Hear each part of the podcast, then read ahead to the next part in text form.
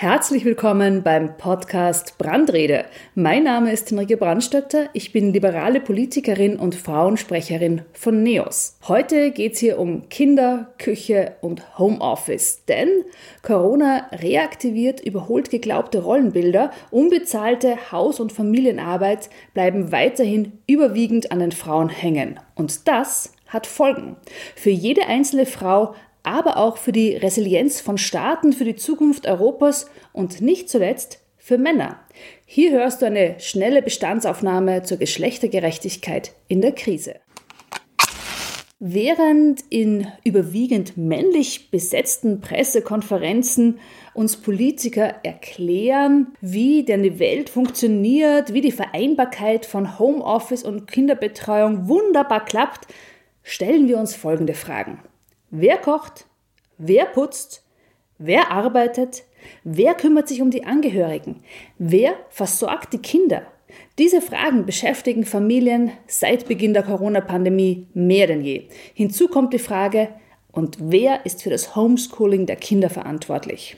Das Ergebnis ist wenig überraschend, aber zugleich ermüdend, denn vor allem Frauen sind es, die sich kümmern. Vor allem Mütter stecken zurück. Und das ist auch kein vorübergehendes, kein kurzfristiges Phänomen.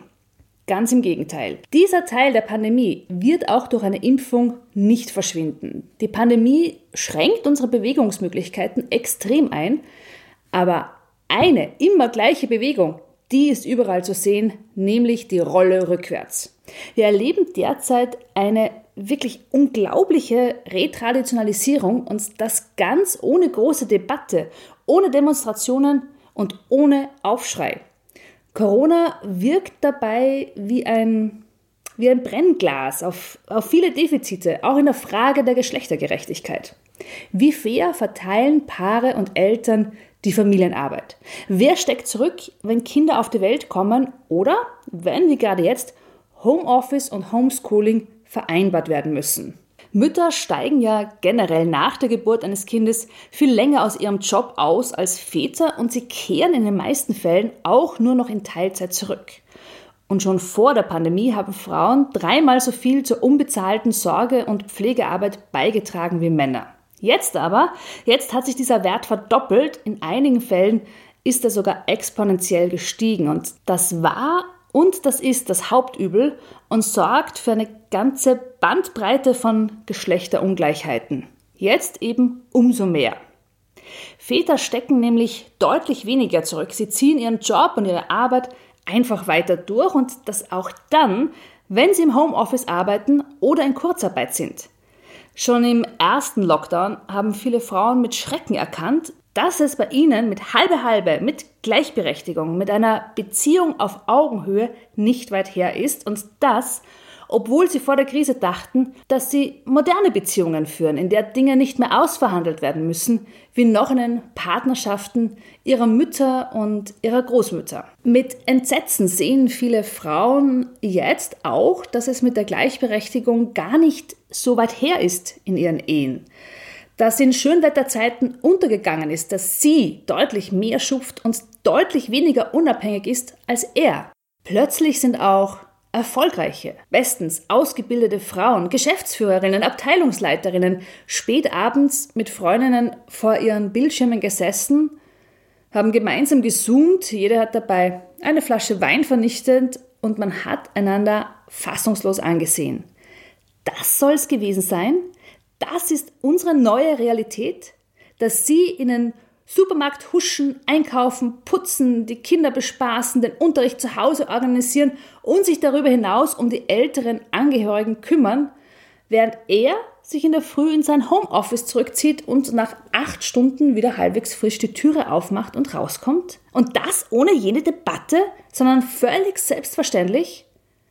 So war das nie vereinbart. So wurde das doch nie gelebt. Oder doch? War und ist die Gleichberechtigung noch gar nicht so weit fortgeschritten, wie sich viele dachten? Haben Feministinnen unterschiedlicher Denkschulen und unterschiedlicher politischer Lager doch recht gehabt, als sie immer vor einem Backlash gewarnt haben?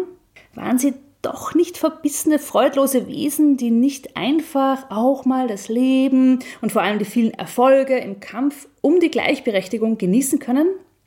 Diese Erkenntnis, die ist wirklich bitter. Diese Krise, und da sind sich Frauenpolitikerinnen und Wissenschaftlerinnen einig, wirft die Gleichstellung der Geschlechter um 30 Jahre zurück. Warum ist das so? Bleiben wir zuerst mal beim Homeoffice. Vielleicht fragen sich einige, weshalb das Männer bzw. Väter weniger betrifft, weil die arbeiten ja ebenso von zu Hause aus. Nein, es betrifft Männer eben nicht genauso. Väter arbeiten zwar genauso im Homeoffice, aber sie wechseln häufig einfach nur den Ort der Arbeit und aus. Sie fahren halt nicht mehr ins Büro, sie wechseln einfach das Zimmer. Väter sind selten mit ihren Kindern auf Spielplätzen zu finden kaum in Online-Sprechstunden mit den Lehrerinnen und Lehrern anzutreffen und schieben auch jetzt nur ab und zu Einkaufswegen durch die Supermärkte. Die großen Verliererinnen dieser Krise sind die Frauen, weil sie es sind, die sich abstrudeln zwischen Homeoffice und Homeschooling, die aufgerieben werden zwischen Job, Kinder- und Altenbetreuung und die tagtäglich unbezahlte Arbeit leisten. Den Dauerbacklash, in den Frauen seit Beginn der Krise gefangen sind, zeigt auch eine Befragung des Jobportals Stepstone vom November 2020. Dort hat jede zweite Frau gesagt, dass die Corona-Krise die Ungleichheit zwischen den Geschlechtern verschärft hat und dass die Frauen während des Lockdowns wieder vermehrt in traditionelle Rollen gerutscht sind. Das hat übrigens auch die Wirtschaftsuniversität Wien festgestellt. Dort hat man schon den ersten Lockdown mit einer Studie begleitet und eine Zeitverwendungsstudie für diese damals sieben Wochen erstellt. Eines der vielen wenig erfreulichen Ergebnisse. In Paarhaushalten mit Kindern arbeiten die Mütter etwas über 14 Stunden täglich. Neuneinhalb Stunden davon unbezahlt. Frauen bekommen also nur für viereinhalb Stunden Arbeit Geld, der größte Teil ist unbezahlt. Väter hingegen arbeiten knappe 13 Dreiviertelstunden und davon nicht ganz sieben Stunden täglich unbezahlt. Männer arbeiten also insgesamt weniger und vor allem deutlich weniger lang unbezahlt. Wer rechnen kann, ist klar im Vorteil und ich kann schon nachvollziehen, dass es für die Hälfte der Menschheit eine durchaus bequeme Sache ist, weniger zu arbeiten und dabei mehr zu verdienen. Teilzeit ist ja auch schon in Nicht-Krisenzeiten eine Falle, denn nicht nur, dass Frauen weniger verdienen und dadurch später weniger Pension haben, dafür aber deutlich mehr Abhängigkeiten, vor allem finanzieller Natur, Teilzeitarbeit bedeutet auch, dass der größte Teil der unbezahlten Arbeit an Frauen hängen bleibt, denn hey, genau deswegen arbeiten sie ja Teilzeit, damit sie ja dann auch Zeit haben für die Care-Arbeit. Und in der Krise rächt sich das noch einmal mehr, weil auch mit weniger bezahlten Arbeitsstunden sind all die Aufgaben, Tasks und To-Dos mit Homeschooling kaum vereinbar. Das macht Frauen natürlich auch für Arbeitgeberinnen und Arbeitgeber unattraktiver. Die Unternehmen kämpfen ja oft selbst sehr, um die Firma durch die Krise zu bringen. Und da sind Mitarbeiterinnen, die sich jetzt nicht voll auf den Job konzentrieren können, sondern noch mehr private Belastungen haben als je zuvor, auch keine besonders attraktiven Mitarbeiter. Auch die Zeiten zwischen den Lockdowns sind mittlerweile erforscht.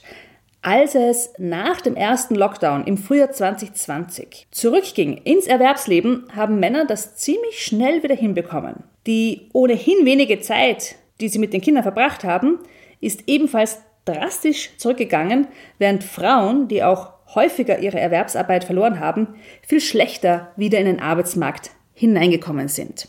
Österreich verbucht heute die höchste Arbeitslosigkeit seit 70 Jahren. Mehr als eine halbe Million Menschen ist ohne Job und erstmals sind Frauen stärker betroffen als Männer. Besonders hart trifft Alleinerzieherinnen, Selbstständige und Frauen über 45. Also jene Menschen, die bereits vor der Pandemie einem großen Druck ausgesetzt waren, für die hat sich die Situation noch einmal dramatisch zugespitzt. Und es sind auch jene Wirtschaftsbereiche besonders betroffen, die einen sehr hohen Anteil an weiblichen Beschäftigten haben. Man denke an den Tourismus, an den Dienstleistungssektor, das Gastgewerbe und natürlich den Einzelhandel.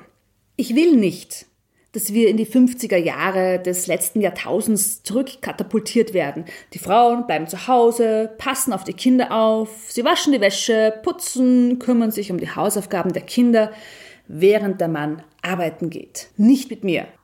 Ja, so eine Krise wie diese hat es noch nie gegeben.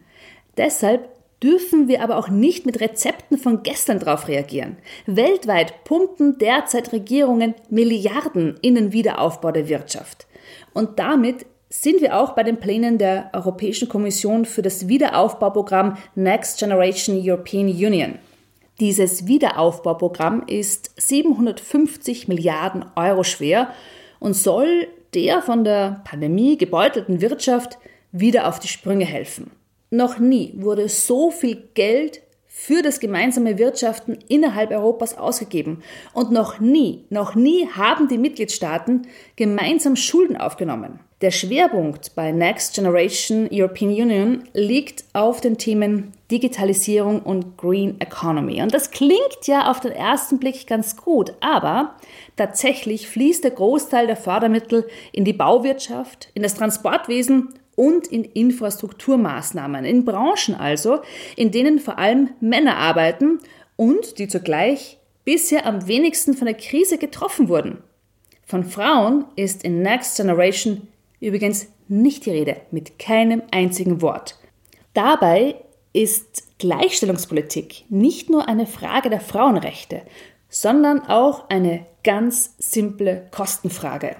Die gleiche Europäische Kommission nämlich schätzt den Verlust, der jährlich durch die fehlende Integration von Frauen in den Arbeitsmarkt für die EU entsteht, auf, bitte festhalten, 370 Milliarden Euro. Und die Corona-Pandemie verschärft das noch zusätzlich. Umso verwunderlicher ist, für jede EU-Maßnahme, bei der öffentliches Geld vergeben wird, gibt es einen Gleichstellungscheck. Normalerweise. Bei Next Generation wurde der Gleichstellungscheck abgelehnt. Das würde nur zu lange dauern, haben die vorwiegend männlichen Entscheidungsträger gemeint. Ich fordere, dass alle Hilfen und Hilfsmaßnahmen auf allen Ebenen evaluiert und begleitet werden, um genau darauf zu achten, ob auch Frauen geholfen wird und wenn ja, wie. Oder wieder nur vorrangig Männer unterstützt werden. Das würde die ohnehin schon vorhandenen Ungleichheiten weiter manifestieren. Damit Frauen nicht den Preis der Krise zahlen, brauchen wir also einen Gleichstellungscheck für die Corona-Politik. Gute Nachrichten gibt's aber auch für Männer und das meine ich ganz ernst. Die Krise betrifft zwar Frauen stärker als Männer, aber sie betrifft natürlich auch Männer. Sie wird uns alle durchbeuteln. Dieses Durchbeuteln kann man auch verwenden, um die Dinge neu zu sortieren. Wenn der ökonomische Daseinszweck eines Mannes, wenn seine soziale Aufgabe darin besteht, das Geld nach Hause zu bringen, dann kann diese Aufgabe ganz besonders schnell weg sein in einer Weltwirtschaftskrise, die uns blüht. Und was sind viele Männer, wenn ihnen diese Aufgabe weggenommen wird? Was wird aus ihnen? Mit einer Arbeitslosigkeit stehen ja auch Partnerschaft und Familie vor einer extrem harten Belastungsprobe. Wer sich zuvor vor allem in der Rolle des Ernährers gesehen hat, den trifft der Verlust des Arbeitsplatzes besonders hart. Das Selbstbewusstsein von vielen Männern steht und fällt ja mit ihrer beruflichen Leistung. Und wenn diese Leistung plötzlich wegfällt, kommen ganz grundlegende Existenzängste und Versagensängste und Wut. Und diese Wut, die entlädt sich ja oft in den Familien vor allem an den Frauen. Häusliche Gewalt steigt ja auch derzeit wieder stark an. Clevere Männer erkennen, dass es in einer volatilen Welt Sinn macht, echte Gleichberechtigung zu leben. Resilient sind ja jene Menschen und auch ihre Partnerschaften, wenn der eine das erledigt, was der andere gerade nicht erledigen kann. Wenn es nicht existenzbedrohend ist, wenn der eine seinen Job verliert, weil sie hat ja ebenfalls einen Job und ernährt die Familie. Umgekehrt wird er sich Arbeit suchen, wenn sie eine Ausbildung macht, um sich besser zu qualifizieren, was wiederum mittelfristig zu einem höheren Familieneinkommen oder zumindest zu mehr Sicherheit führt. Clevere Männer finden es toll, wenn Frauen auch arbeiten gehen, während sie als Männer die Kinder schupfen. Clevere Männer haben auch keine Angst vor klugen, starken Frauen, sondern sie sehen darin uneingeschränkt Mehrwert. Und deshalb werden sie auch alles tun, damit ihre Partnerinnen nicht in die Teilzeitfalle tappen oder zu lange bei den Kindern zu Hause bleiben. Diese Krise, die stemmen wir nur gemeinsam und deshalb ist es spätestens jetzt an der Zeit, tradierte Rollenbilder über Bord zu werfen. Es muss endlich Schluss sein mit ideologischen Spielwiesen und einem Festkrallen an einem Vater-Mutter-Kind-Ideal aus dem vorherigen Jahrtausend, wo Männer arbeiten gehen und Mütter, Kind, Hund und Haushalt schupfen. Wenn du auf dem Laufenden bleiben willst, was sich in Richtung Gleichstellung tut, wofür ich kämpfe, dann schau auf meiner Homepage brandrede.at vorbei oder folge mir auf Facebook, Instagram und Twitter. Ich freue mich auf dich.